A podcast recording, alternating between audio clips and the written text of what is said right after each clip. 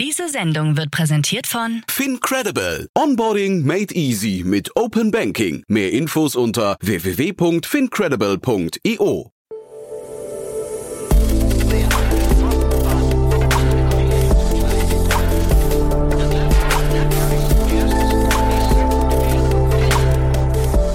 Startup Insider Daily. Interview.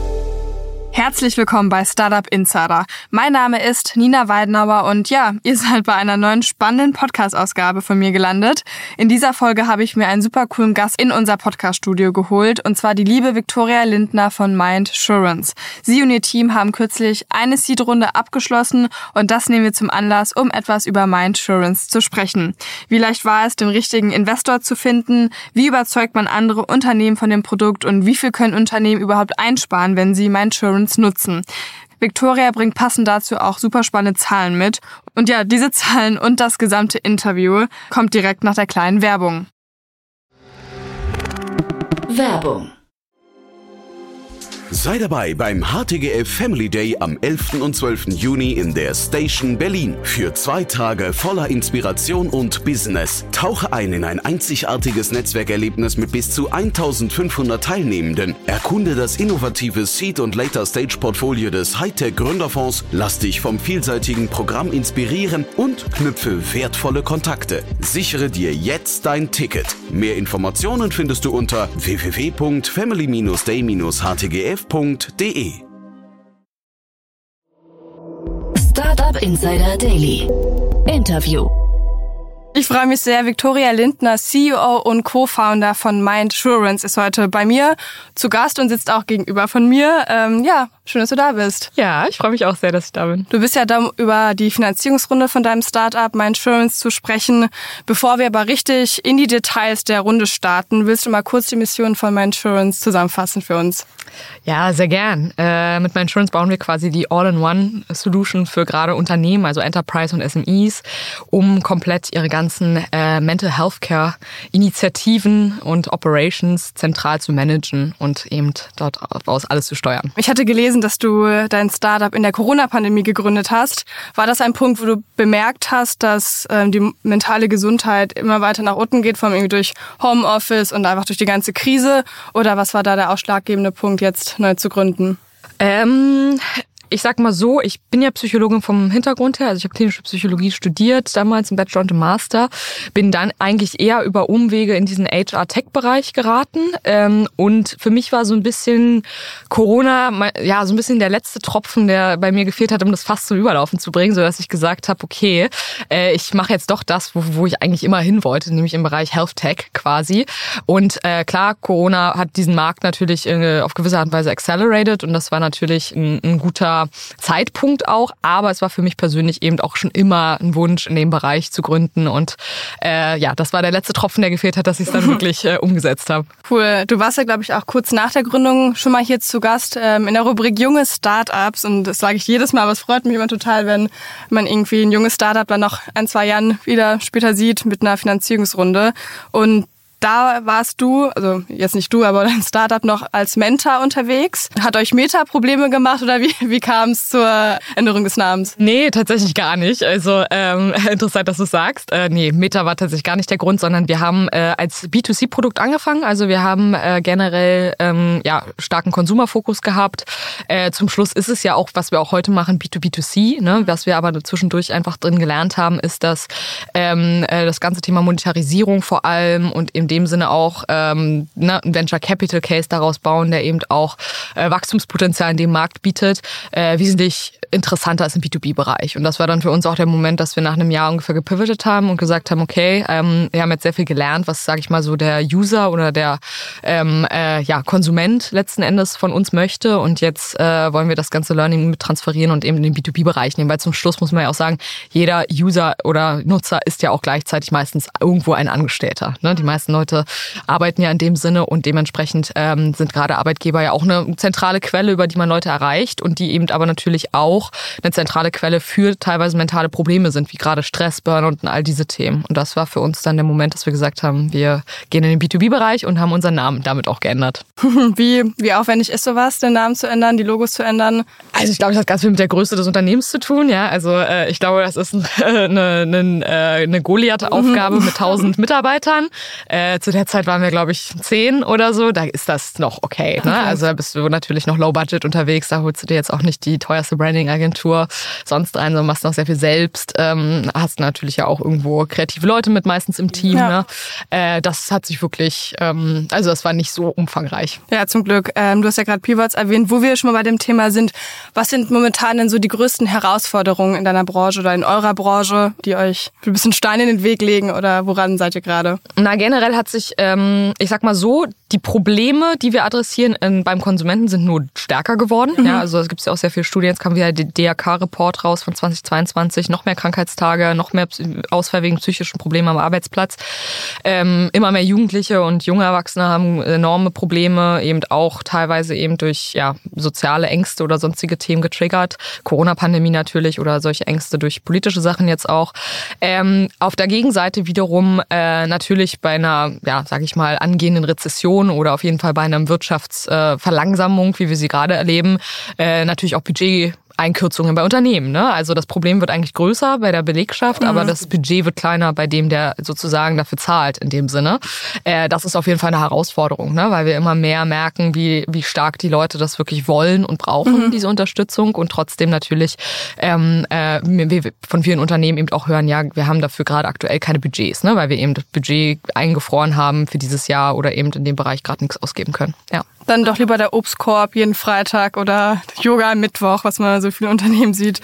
Ja, also bestimmt, aber sogar da auch. Ne? Also ich will gar nicht sagen, dass äh, ich würde uns immer ungern so als Benefit bezeichnen, weil wir sind eher so eine Art, ja, sag ich mal so Betriebsarzt, wenn man ja. so möchte. Ne? Also schon ein Must-have im Unternehmen, wenn es wirklich um auch Gesundheitsbetreuung geht.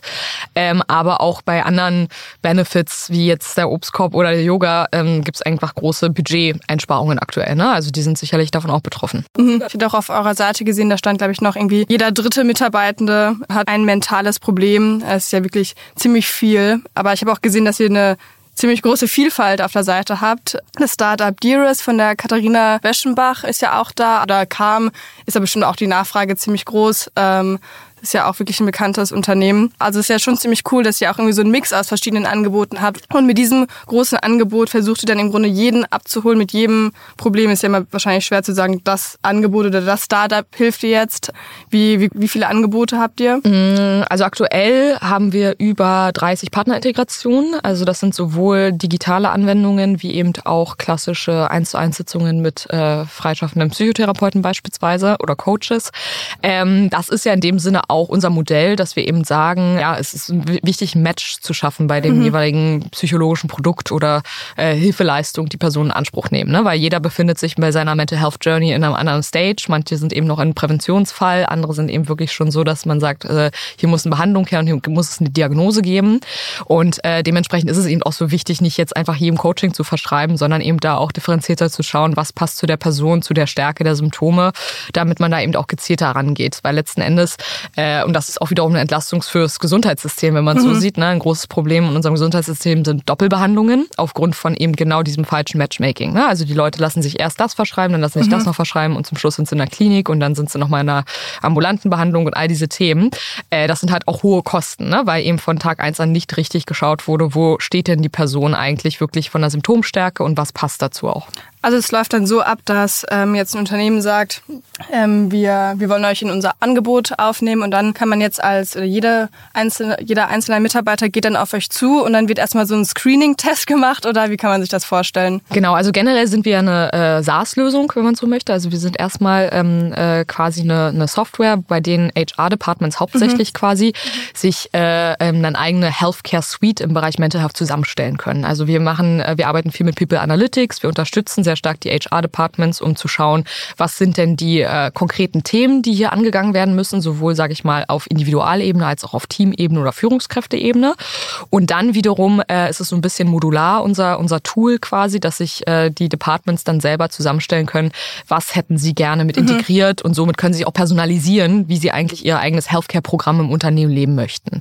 Und da in dem Moment kommen dann eben diese ganzen Partner ins Spiel, die dann eben freigeschaltet werden können über uns. Also da kann dann eben jemand sagen, hey, ich möchte gerne äh, die Meditations-App Calm und auch noch die Meditations-App Headspace gern anbieten für den Bereich Meditation zum Beispiel oder präventive äh, Themen. Äh, ich möchte aber auch gerne Digas inkludieren, wie zum Beispiel von Hello Better bestimmte Digas gegen Burnout-Prävention oder gegen mhm. Burnout letzten Endes oder Angststörungen und all solche Themen. Cool, also sagt das Unternehmen im Grunde, das und das und das ist verfügbar und schaltet das für die Mitarbeitenden frei. Genau. Ja, sehr spannend. Gibt es auch die Möglichkeit oder kann es passieren, und da habt ihr es vielleicht schon mal mitbekommen, dass ähm, wenn man jetzt irgendwie eine Einzelbehandlung gibt zu einer Therapeutin oder zu einem Therapeuten und die oder diejenige sagt, boah, ich glaube, du musst das Unternehmen wechseln, ich glaube, das tut dir nicht gut, ich glaube, das ist irgendwie ein ähm, ausschlaggebender Punkt, warum es dir einfach gesundheitlich nicht gut geht. Ähm, die mentale Gesundheit hängt ja extrem stark mit Unternehmen zusammen. Gab es das schon mal? Habt ihr das schon mal mitbekommen oder was macht ihr dann?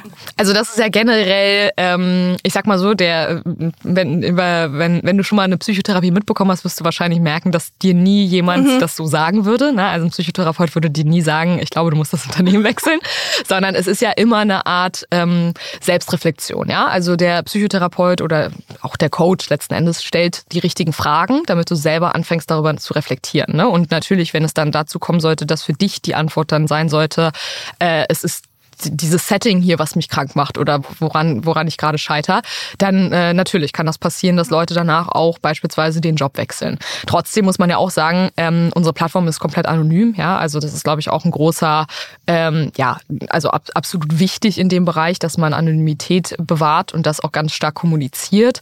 Keiner möchte von seinem Arbeitgeber überwacht werden und dass, äh, dass da irgendwelche Gesundheitsdaten geleakt werden.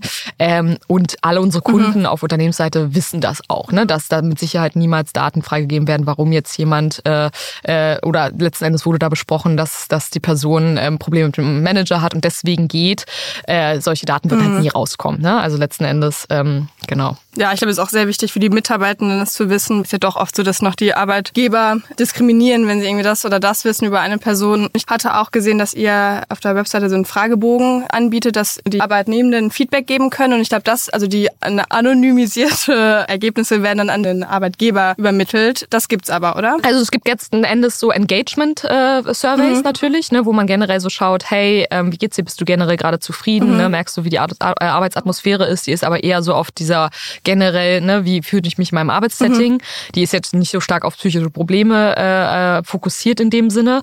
Ähm, aber klar, solche Daten, und das sind ja auch dann letzten Endes anonymisierte Daten auf einer Metaebene, die stellen wir den Unternehmen schon zur Verfügung. Weil es geht ja, muss, man muss ja auch immer überlegen, der, ähm, das Unternehmen ist ja zum Schluss auch der Zahler in dem Sinne, also die Buying-Persona, ja. Mhm. Und äh, die brauchen natürlich auch eine Value Proposition dafür, unser Tool in dem Sinne zu nutzen. Und die ist eben nicht rein nur altruistisch, ich möchte meinen Mitarbeitern helfen, sondern die ist teilweise auch einfach datengetrieben. Ne? Natürlich anonymisierte Daten, aber natürlich interessiert das Unternehmen, People Analytics zu bekommen im Sinne von, hey, meine Workforce äh, ist im letzten Quartal, das Engagement ist zum Beispiel gesunken oder mhm. es gab zum Beispiel irgendeinen großen Managementwechsel und seitdem reporten immer mehr Mitarbeiter anscheinend, dass sie sich unwohl fühlen oder mehr Stress aufgekommen ist. Ne? Und das sind schon auch sehr interessante Daten, wofür natürlich auch die Unternehmen in dem Sinne zahlen. Ja, ja aber trotzdem ihnen wahrscheinlich ziemlich viel weiterhelfen. Ne?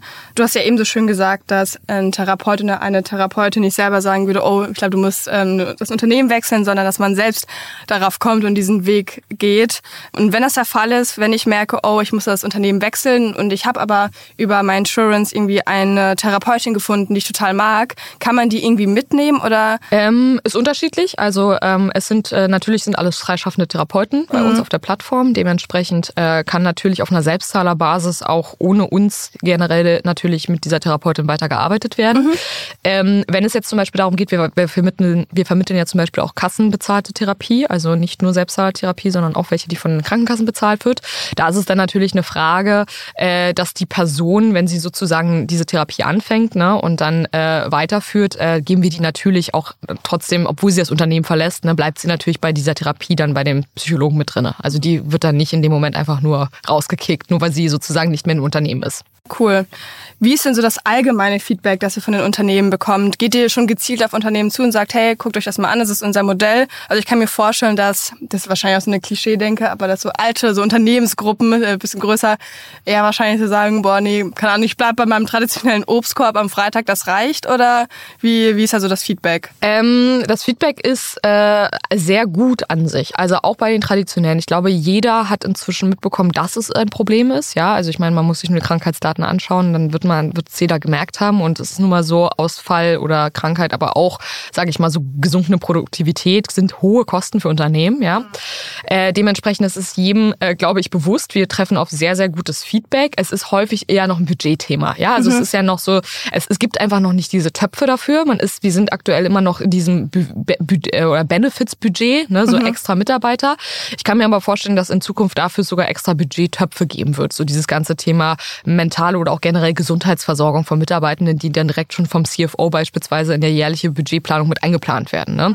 Weil, wie gesagt, gerade ist es so, äh, unsere, unsere Persona, mit der wir ja meistens versprechen, ist HR mhm. häufig. Und äh, viele aus HR sind einfach sehr sensibilisiert für das Thema, ne? weil sie natürlich äh, an der Quelle sitzen. Sie bekommen das ja mit. Sie bekommen ja die Krankheitstage mit. Sie bekommen ja mit, dass es Probleme im Team gibt. Sie bekommen mit, wenn jemand längerfristig ausfällt. Ne? Und sie sind auch häufig, muss man auch sagen, sehr viele sind selber Psychologen, also studiert, mhm. haben Psychologie studiert oder haben eine systemische Coaching-Ausbildung gemacht. Also sie stehen dem Thema einfach näher häufig. Ne? Dementsprechend kommt, kommt das natürlich sehr, sehr gut an äh, im ersten. Ähm, dann aber, wie gesagt, eine Herausforderung ist immer dann diese finale Budgetfreigabe eben auch durchs Top-Management. Ne? Weil das dann letzten Endes HR sehr häufig nicht unbedingt derjenige, der dieses Budget selber entscheiden kann, sondern eben CFO oder eben CEO oder Management.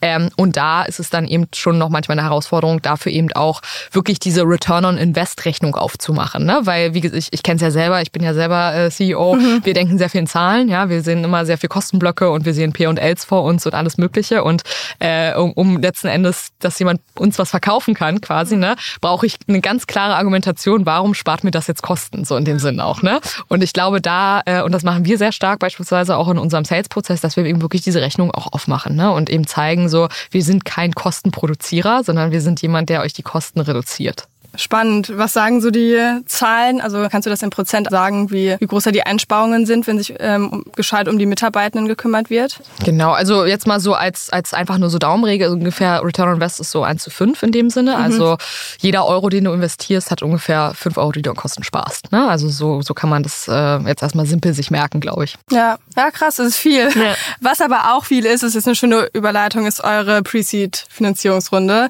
Ihr habt 1,2 Millionen Euro eingesammelt Dabei ist der Münchner VC Wiser Capital dabei und hat auch die Runde angeführt. Der ist ja auch in ähnliche Star oder nicht in ähnliche Startups, aber in Startups aus der Branche investiert, zum Beispiel in Claire und mir. Also habt ihr da wahrscheinlich ja. einen ganz guten Partner an der Seite jetzt, oder? Ja, also wir sind auch sehr happy. Ähm, wie gesagt, äh, als Health Tech Unternehmen äh, ist man ja immer noch mal eine spezielle äh, Branche oder Bereich, worauf nicht immer jeder Venture Capital Fonds Lust hat, so ne, weil es ist einfach reguliert, auch gerade in Europa. Es hat besonders besondere Herausforderungen, die nicht, die vielleicht ein simples SaaS-Tool nicht hat so an sich, ne? weil du natürlich mit Patientendaten ja. umgehen musst, also es muss alles sehr datensicher sein, all solche Themen.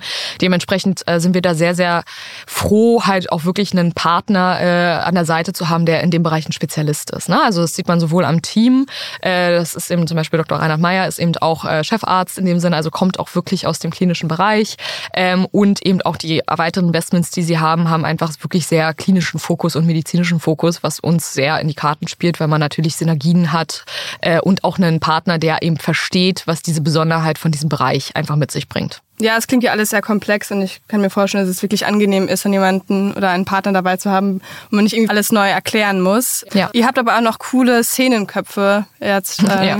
mit an Bord. Einmal den Gründer von Stui, den Daniel Zacharias, den CEO von Tourlane, Julian Stiefel und der Trivago-Gründer Rolf Schrümgens. Ziemlich cool. Ja, absolut. Also äh, wir sind da super, super froh, auch, ähm, sage ich mal so, die, die äh, Hands-on Gründerpower mit dabei mhm. zu haben, ne? weil auf der einen Seite haben wir natürlich jetzt dieses sehr fachliche äh, Expertise durch Wiser Capital mit dabei, auf der anderen Seite natürlich auch sehr dieses generelle so Gründer-Mindset, ne? Und auch dann wiederum Netzwerk, Unterstützung, alle, ich meine gerade auch in Daniel von Stui, ne, gerade äh, durch ganz viele Phasen schon gegangen, mhm. kann uns, glaube ich, da sehr lange noch sehr guten Rat geben. Äh, und äh, sind da auch super froh, da so aktive Angels auch dabei zu haben, beispielsweise auch äh, Julian Lange, der CFO von Abwest, der ist auch mit dabei und äh, Dirk Freise, die sind auch sehr aktiv äh, ähm, immer als Angels, äh, die waren schon davor mit dabei quasi, äh, haben uns immer super unterstützt, ähm, wirklich äh, super dankbar dafür, ja. Du meintest ja gerade, dass manche Szenenköpfe oder manche Investoren bei euch schon durch mehrere Phasen gegangen sind. Du bist ja auch schon durch mehrere Phasen gegangen. Du hast ja, ja auch schon ein Unternehmen davor gegründet. Was hast ja. du bei der ersten Gründung im Grunde vielleicht falsch oder anders gemacht und konntest es jetzt bei der zweiten Gründung anpassen oder wusstest irgendwie mehr, okay, das wird ein größeres Problem? Ja, also die beiden Unternehmen unterscheiden sich schon fundamental, weil das erste eben ein Bootstrap-Unternehmen ist, was einfach profitabel ist von Tag eins in dem Sinne und das zweite Unternehmen halt ein Venture Capital Case. Mhm. Ne? Das ist ja gar nicht mal der größte Unterschied und die kann man, das kann man auch sehr schwer vergleichen, muss ich sagen. Ne? Trotzdem lernt man natürlich so Grunddinge, ähm, äh, was so Gründung betrifft. Ne? Also erstmal vor allem so sehr leanes Arbeiten, ne? also dass man Dinge nicht verüberkompliziert und eher so dieses Pareto-System äh, im Kopf hat, also 80-20 und möglichst schnell erstmal auf die Straße bringen und testen, äh, bevor man irgendwie sonderlich viel Entwicklungskosten und lange Zeit verschwendet in Dinge. Ne? Also das ist so ein Grundmindset, was man, glaube ich, viel lernt. Ähm, äh, das ganze Thema, wie gesagt, vor allem Fundraising, äh, Finanzen, Reportings, diese Themen ist sehr neu für mich gewesen, weil das eben einfach ein sehr spezifischer von Venture Capital ist in dem Sinne. Ähm, aber was mir auch sehr ähm, äh, so, sage ich mal, so Soft-Skill-mäßig eher in die Karten spielt, dass ich das schon mal gemacht habe, ist dieses ganze Thema natürlich Team und Führung. Ja, also mhm. man weiß relativ, ich weiß sehr gut, was für ähm, Hires, also auch Personen ich äh, am Anfang, in der Anfangsphase brauche und welche ich später brauche. Ja, also am Anfang brauchst du den Generalisten, der 120 Prozent gibt, der bereit ist, letzten Endes alles zu machen, was anfällt, in dem Sinne, ne? Und auch vom Mindset her und nicht nur auch vom Skillset her. Später brauchst du halt eher den Spezialisten, mhm. ja, also der fachlich sich auf einen ganz spezifischen Bereich fokussiert hat, ne? Und halt dann Expertise hat. Gleiche eben auch so mit Führung. Ähm, ich glaube, äh, wenn man da schon mal durch so viele Dinge durchgegangen ist, auch irgendwie Entlassungen, Kündigungen. Mhm. Emotional. Emotional. Ja, ja. Genau, also diese Resilienz und auch so dieses, ähm, das ist ganz normal, das wird schon wieder alles. So dieses Mindset dann, das, ich glaube, das ist auch was, was einem sehr in die Karten spielt, wenn man das halt schon mal erlebt hat, ne? Weil man, sage ich mal, so resil resilienter ist auch mit diesen ja. Themen. Ja. Und du bist ja nicht alleine, du hast ja noch eine Co-Gründerin von Beginn an gehabt. Genau, ich habe zwei sogar. Mhm. Ich habe äh, Leonie Ellerbrock, äh, unsere COO quasi, ähm, genau, die äh, war auch direkt meine zweites Gründungsmitglied sozusagen. Also wir haben direkt zusammen zusammen beide Mindtrance angefangen und Vitor äh, Gebra kam dann noch dazu, ungefähr ein halbes Jahr später als unser CPO. Genau. Was plant ihr jetzt mit dem frischen Kapital? Was sind die nächsten Schritte bei euch? Der, den Experten einstellen oder ist der schon da? Nein, also wie gesagt, ne, noch sind wir in dieser klassischen Phase vom mhm. Generalisten. Das ist, glaube ich, äh, ähm, äh, auch ja, da nochmal den Schluss zu machen. Ähm, wir ähm, wollen ein bisschen wachsen, tatsächlich mhm. nicht überschwänglich. Ich meine, wie gesagt, das ist auch nicht die Riesensumme, um jetzt sich super die Payroll aufzubauen in dem Sinne. Ne? Wichtigste ist Fokus Produkt gerade gerade bei uns ganz, ganz doll. Wir wollen ganz, ganz viel Fokus aufs Produkt legen. Wir wollen aber natürlich auch noch weiter wachsen an Traction. Und eigentlich ist alles jetzt erstmal darauf ausgestellt, dann unsere Seed-Runde vorzubereiten und dann ungefähr in einem Jahr quasi. Mhm. Genau. Ja, cool. Dann können wir uns schon mal in einem Jahr verabreden. Ja. Und wie ist es euch eigentlich gelungen, die ähm, jetzt vom Wiser Capital auf eure Seite zu ziehen? Man ist ja eben schon ausführlich, dass der für die Branche spezialisiert ist. Aber was war da so der ausschlaggebende Grund, dass jetzt Wiser Capital gesagt hat, ihr seid's? Ja, ähm, ist, glaube ich, so die Grund, also ist ja eh so eine Grundfrage, warum investiert man in Early-Stage-Startups, ja? Und ich glaube, die äh, Antwort darauf ist immer äh, Faktor 1 Team, das mhm. ist ganz klar. Ne? Also äh, äh, es wird sicherlich äh, mit in die Karten gespielt haben, dass ich schon Erfahrung habe in dem Bereich ne? und dass ich sozusagen da auch schon eine Art Track Record mitbringe und nicht ganz äh, frisch aus der Uni zum Beispiel komme, sondern eben da auch schon ein bisschen was gesehen habe und auch schon ein bisschen was aufgebaut habe. Und natürlich auch meine beiden Mitgründer da wirklich einen Track Record mitbringen aus ihren jeweiligen Bereichen. Ne? Also in sehr äh, ja, angesehenen Startups gearbeitet haben, mal einen Exit mhm. mit begleitet haben und all solche Themen. Also Team, ne, ich glaube, so würde auch jeder Angel immer handeln. Team ist Nummer eins, weil wir wissen es alle, die Anfangsidee wird wahrscheinlich noch dreimal umgeworfen und dann entwickelt man sich doch in eine andere Richtung und so weiter, sondern man muss eher den Personen vertrauen äh, und daran glauben, können die das schaffen, egal in welche Richtung das geht. Ne? Und auch egal, ob jetzt mal ein äh, Economical Downturn kommt, ist das Team, glaube ich generell, mhm. dass sie das schaffen. So, ne?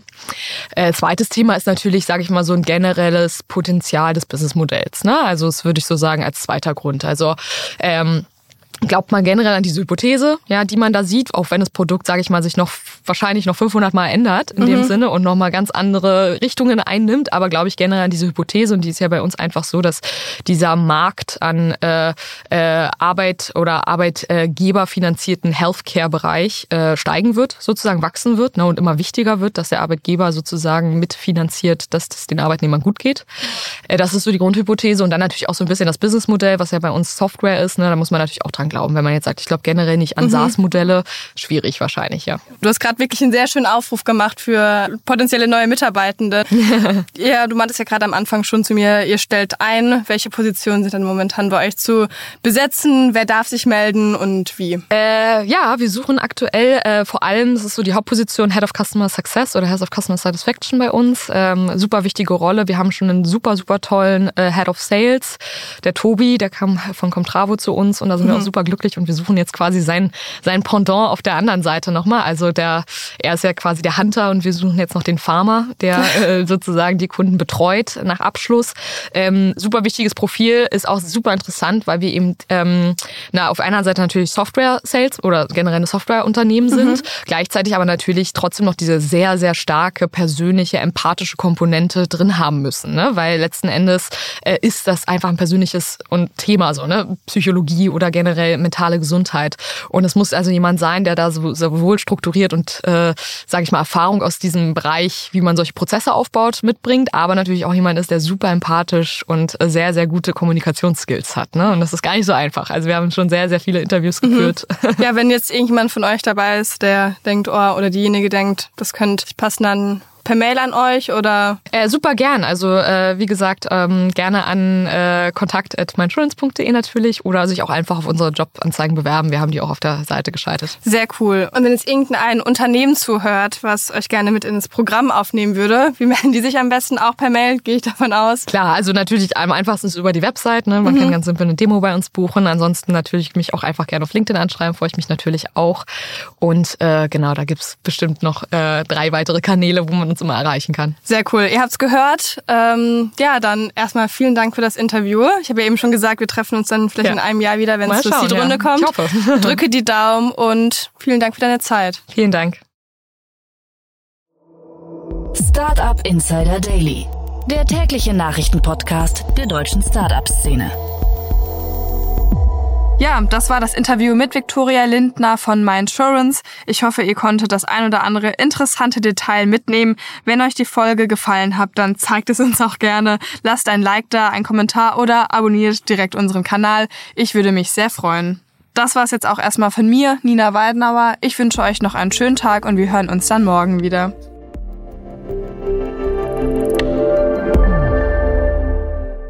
Diese Sendung wurde präsentiert von Fincredible. Onboarding made easy mit Open Banking. Mehr Infos unter www.fincredible.io.